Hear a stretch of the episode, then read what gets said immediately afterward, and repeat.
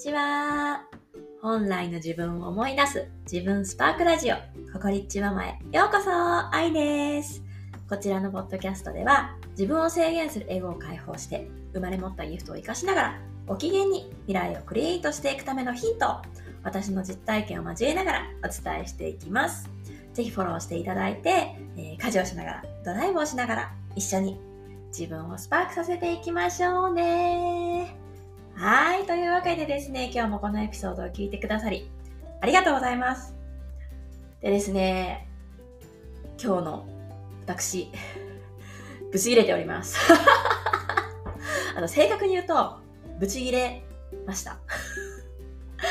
もうね、何の話やねんって感じなんですけど、すっごい久しぶりにね、あの、声を荒げました。でね、なんかいつも心を整えてとか言ってる私がブチ切れるんかいって感じなんですけど、ブチ切れます。で、何が起こったかというとですね、まあ主人に対してなんですけれども、あのー、先週ね、長男が夏休みで、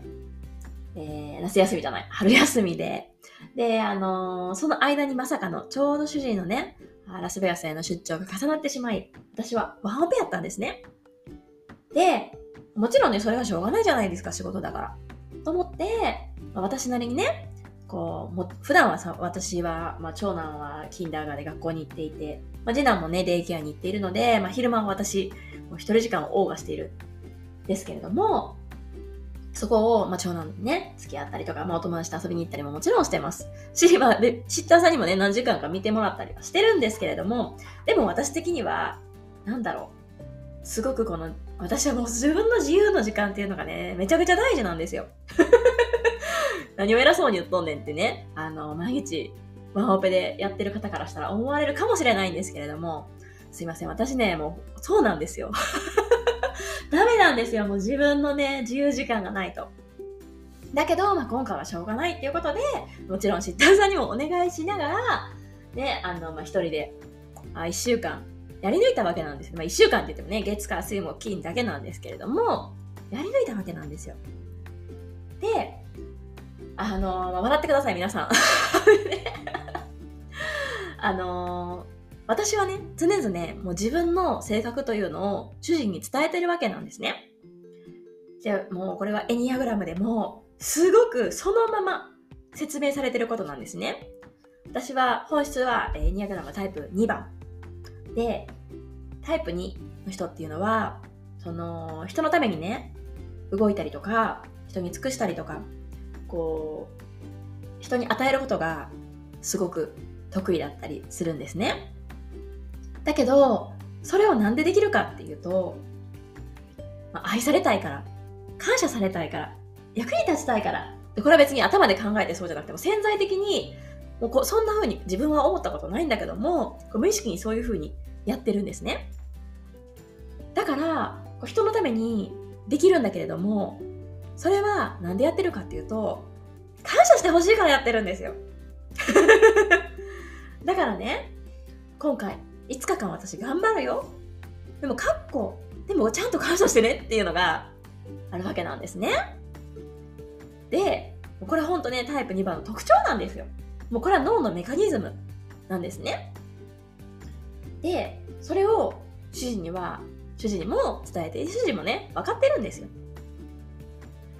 で、もちろんね、私も、こう、だからすべ、こんな私を受け入れてとは普段ね、してないつもりなんですよ。もちろん自分の中でずっとイムナーワークに取り組んできてるし、その人にね、うん、感謝を求めるっていうのはやっぱり自分が自分に、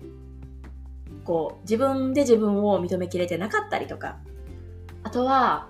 本当はやりたくないのに、自分が我慢してやってるから爆発するっていうのも重々よく分かっていて、だからこそ本当になんかその自分がやりたいこと、やりたくないこと、だけど人のためにってやっていたことを、すごくすごく手放してきたんですね。なんだけども、今回はこうやって春休みっていう事情もあり、よしまあ、ね、あのー、頑張ってみようということでやったわけなんですね。そして、まあ、5日間が終わり、主人が帰ってきました。ガチャ。ただいまーって言って帰ってきたわけなんですね。で、まあ、それ夜遅かったのでそのまま寝たんですけれども、まあ、まあ、私だったらね。これもあの、私の捉え方なので、あの、みんなだと思わないでくださいね。2番の私だったら、タイプ2の私としては、帰ってきた瞬間に、ただいまはい、じゃあありがとうね。5日間頑張ってくれてっていう一言がほんま欲しいんですけど、まあ、それは言いません。疲れてるやろうから。でもね、次の日ですよ。朝起きて、私が何気ない会話から、もう今週1週間ね、この子供たち2人めちゃくちゃいい子にしてくれてたんよ。こんなこともあって、こんなこともあってって言ったら、主人が、なんかその、おう、そうなんや、ありがとうって言った後に、愛ちゃんもありがとうねって言ったんですね。わかります？これもほんま私だけ、もしくはタイプ2の人はめちゃくちゃ共感してくれると思うんですけど、お前並列にすなと。私が子供のことをね、褒めたたえたことにプラスオンすなと 言いたいわけなんですよ。私はね、私のこの、なんだろう、普段やってないことを、まあ、今回は春休みプラス出張重なって、めっちゃ頑張ったと、私の中ではね。しょうもないと思うかもしれないですけど、頑張ったと。だから、そんななんかそう、ついでみたいな感じじゃなくて、もう、目の前に来て、目を来て、はいじゃん、5日間ありがとうっていう言葉が欲しいわけなんですよ。で、まあ、それいつ来るのかなとは思ってたんですけど、まあ、来なかったわけなんですね、結果的に。もうね、ブチギレですよ。ブチギレというか、もうなんか、もはや言いたくもないみたいな。わかります？ちっちゃい私って感じなんですけど、しょうがないんですよ、これはもう。脳のメカニズムだから。で、いつになったら言うんやろうと思いながらも言わへんと。お前何回も伝えとるやろと思ってるわけなんですね。で、まあ多分主人は途中で気づいてるんですけど、気づいてきたんでしょうけど、まあ多分もう、もう、あ、遅いなって 思ったんでしょうね。で、主人が、なんか、なんて言われたかな。な、なんだったかなんかちょっと忘れちゃったんですけど、まあとにかく、まあ、私は最終的にブチ切れて。今日ね、次男がお昼寝から起きたらみんなでレゴランドに行こうって約束をしてたんですね。なんだけども、私はもう、レゴ団子なんか行きたくないわっつって。私がどんなに頑張った、どう頑張った、なんて言ったかな。どんなに、こう、家族のために動いても誰も感謝してくれへんねやろみたいな。もう私は自分のためにしか動えへんねんみたいな。3人で行ってきて、私を1人にして、みたいな感じで。で、追い出した Now です。すごいでしょ？そのタイミングで、あの、嫁がポッドキャスト撮ってるとはまさか思ってないと思うんですけども、でね、あのー、一人になりましたと。私は、一人でね、ブチギレ倒しました。そして腹立つ気持ちを思う存分紙に書き出し ました。で、例えばなんかもう、ここれね、何回も喧嘩してきてるんですよ、今まで。こういう、こう自分と、私が自分と向き合うというか、いうことを始める前から、なんか、うん、例えば何か非常事態があって、私がやったことに対して、うんと、主人はね、仕事に行ってて全然ヘルプできなかったりとかした時に、ありがとうとか言ってくれへんのみたいな。こんなに私大変やったのにみたいな。もうあるあるで何回もこれ喧嘩してるんですよ。でもほんまになんかもう私も頭に血が上ってて、でもこんなに言っても、でき、そう、ありがとうっていうことがそんなに難しいことな、みたいな。もうそれない、そんなんやったら多分もう私と根本的に合わへんで、みたいな。そんなところまでね、一回バーンって行く自分に許可を出すというか、もう出させてあげたんですね。うん。あの、一人でですよ。頭おかしいと思うかもしれないですけど、一人でそれをやって。そしたらね、だんだんだんだん、なんだろう、落ち着いてくるわけなんですよ。うん。私なんでこんな怒ってたんやっけ？っていう気持ちなんですね、今。なんか、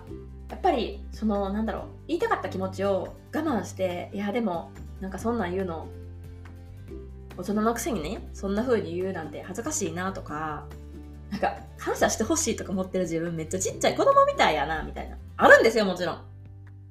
でもね、それが私やから、何歳とか大人とか関係なく、そういう感情が自分の内側から出てくることをね、まず、許可してあげるっていうのがすごく大事だと思っていて、それをぶちまけたんですよね、一人で。まあ、あの、主人にもぶちまけましたけど、それの、なんかもう3倍ぐらいのレベルで、ぶちまけたんですね。大嫌いとか言って。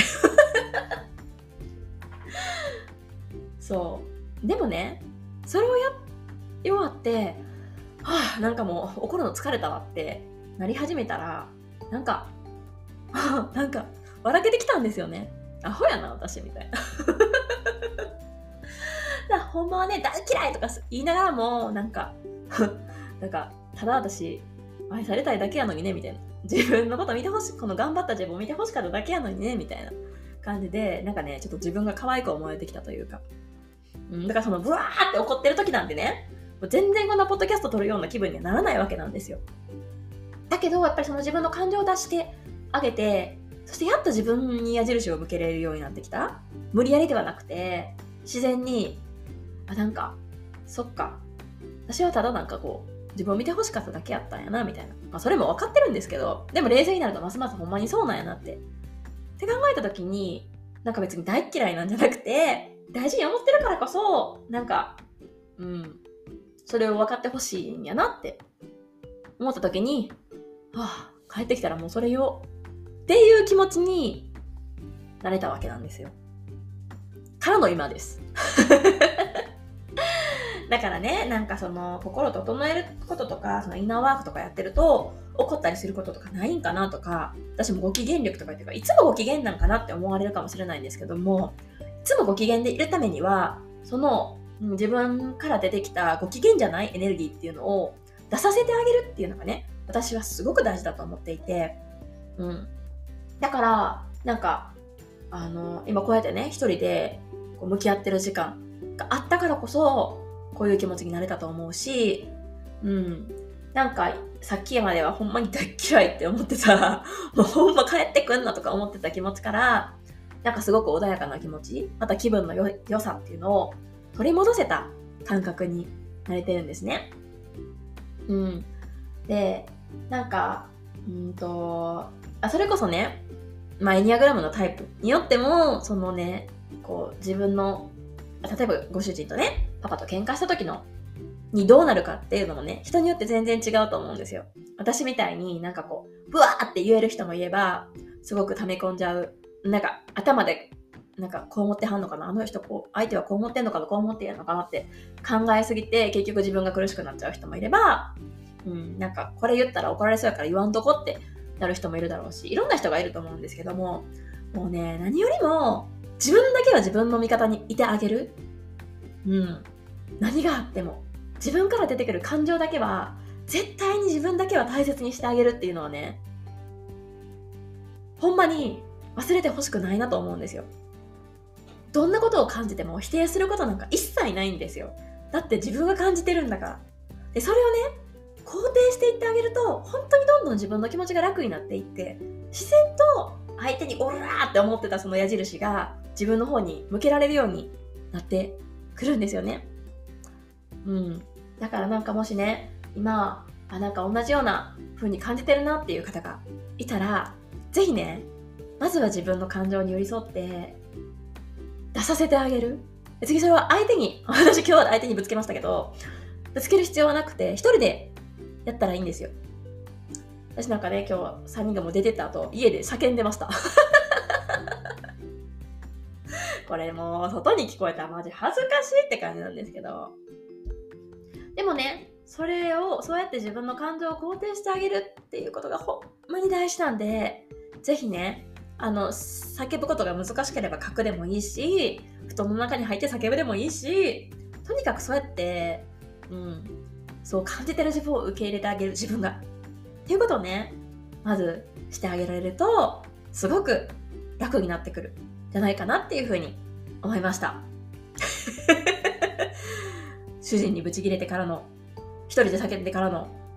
今、また気分の良さに戻ってきた、私からの リアルタイムレポートでございました。皆さんに少しでもね、何か感じてもらえる部分があれば嬉しいなと思います。はい。今日も最後まで聞いてくださってありがとうございました。またねバイバイ